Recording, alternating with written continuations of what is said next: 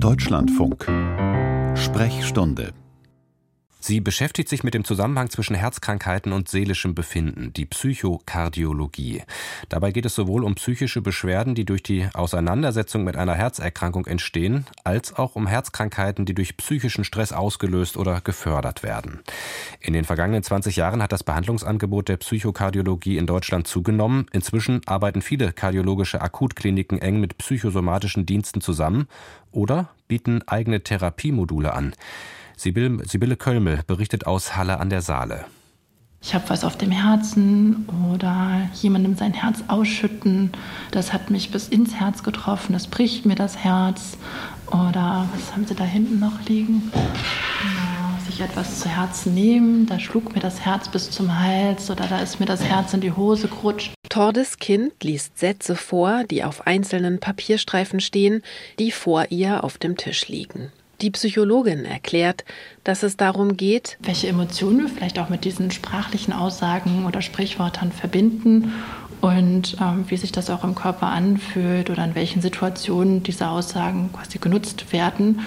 Und am Ende zeigt es eigentlich, wie eng Herz und Psyche zusammenhängen und das aber auch, ja, das so sehr schon Einfluss in unsere Sprache gefunden hat und dass wir das in unserer Sprache eigentlich stets und ständig ähm, verwenden. Es ist ein Montagabend in Halle an der Saale. In einem Raum der Uni- und Poliklinik für Psychiatrie, Psychotherapie und Psychosomatik folgen drei Männer unterschiedlichen Alters den Ausführungen der Psychologin Tordeskind. Sie kommen hierher, weil sie herzerkrankt und gleichzeitig psychisch belastet sind und Rat und Hilfe suchen.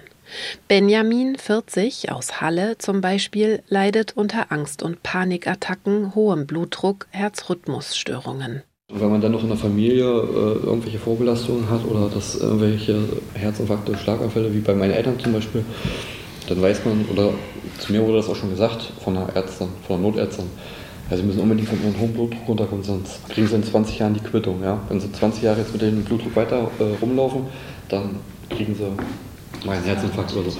Und das macht Angst. Herz-Kreislauf-Erkrankungen sind oft auch seelisch sehr belastend und können Depressionen, Panikattacken oder andere Angststörungen hervorrufen. Aber es gibt es natürlich auch andersrum. Gerade so eine schwere Herzerkrankung löst ja erstmal eine Realangst aus, also irgendwie eine nachvollziehbare Angst, die sich dann aber manifestiert und in so etwas Dysfunktionales, also sehr ungünstiges Muster übergeht, was dann zu einer Angststörung werden kann, ähm, die das aber vorher vielleicht noch nicht hatten und noch nicht berichtet haben. Um die Lebensqualität von Betroffenen wie Benjamin zu verbessern, gibt es an der Universitätsmedizin in Halle ein psychokardiologisches Therapieprogramm.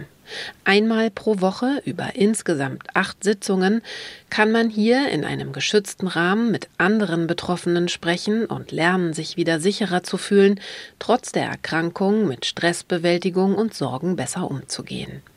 Benjamin hilft der Austausch in der Gruppe. Äh, genau das wie heute so, diese Gespräche, äh, dass ich da einiges rausnehme, so parallel äh, zu dem, was du gesagt hast, habe ich erkannt oder du hast so ein paar gute Ratschläge gegeben. Ne? Zum Beispiel die Serie weglassen und dafür ein bisschen entspannen. Ne? Das kann ich auch vielleicht auf mich münzen. Ein bisschen weniger Medien, ein bisschen weniger Filme, ein bisschen weniger zocken, dafür mehr an die Luft gehen, entspannen. Aktiver. Aktiver werden, genau. Hm. Im Rahmen des Therapieprogramms können die Teilnehmenden Entspannungstechniken einüben und lernen, Symptome richtig einzuschätzen und zu differenzieren. Angst und Panik zum Beispiel erklärt die Psychologin Tordes Kind. Also Angst löst in uns auch Symptome aus, die irgendwie damit einhergehen. Also zum Beispiel haben wir Herzrasen oder erhöhten Puls oder Blut, also Blutdruck und all solche Symptome, die ja irgendwie auch bei einer Herzerkrankung da sind. Das heißt, da gibt es viele symptomatische Überschneidungen, sodass die PatientInnen gar nicht einschätzen können, hat das jetzt irgendwie was mit meinem Herzen zu tun oder ist das eine Panikattacke? Und darum geht es dann auch bei uns, dass die Patienten lernen können, welche Symptome kann vielleicht auch einfach Angst machen, also beziehungsweise was kann Angst auslösen, was ist eine Panikattacke und wo ist da vielleicht auch der Unterschied. Juliane Behrens aus Halle, 42 Jahre alt, litt nach einer verschleppten Herzmuskelentzündung und einer Reanimation immer wieder an Panikattacken. Auch sie hat am Therapieprogramm in Halle teilgenommen und hat hier Techniken gelernt, die ihr im Alltag helfen. Farben zählen zum Beispiel. Ich sitze, wenn ich jetzt merke, dass ich Angst bekomme, wie wo ich bei dem Vorgespräch war, ich saß in diesem Arztraum, da war eine Kaffeemaschine, die hatte zwölf verschiedene Farben. Und das zähle ich dann, um mich selbst zu beruhigen. Beruhigen kann auch die Entspannung mit Hilfe von Klängen. Zwei der acht Sitzungen werden daher von dem Musiktherapeuten Sebastian Hopp von der Universitätsmedizin Halle gestaltet. Heute beenden sie das erste Treffen mit einer kurzen Entspannungseinheit. Spannung findet nur da statt, wo sie jetzt gerade sind. Und das ist eine große Herausforderung, das Vergangene in der Vergangenheit zu lassen, das Zukünftige der Zukunft zu lassen und erstmal ganz da anzukommen, wo man jetzt ist. Und was dabei ganz wunderbar helfen kann, ist zum einen die Atmung, aber auch zum Beispiel ein Reiz von außen, wie zum Beispiel dieser Monokordklang.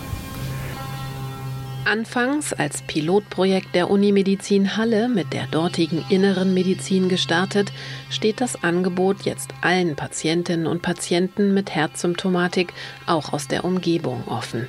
Eine Überweisung vom Kardiologen oder auch vom Hausarzt ist ausreichend, um teilnehmen zu können. Deutschlandweit bieten inzwischen zahlreiche Krankenhäuser und Arztpraxen eine psychokardiologische Beratung an.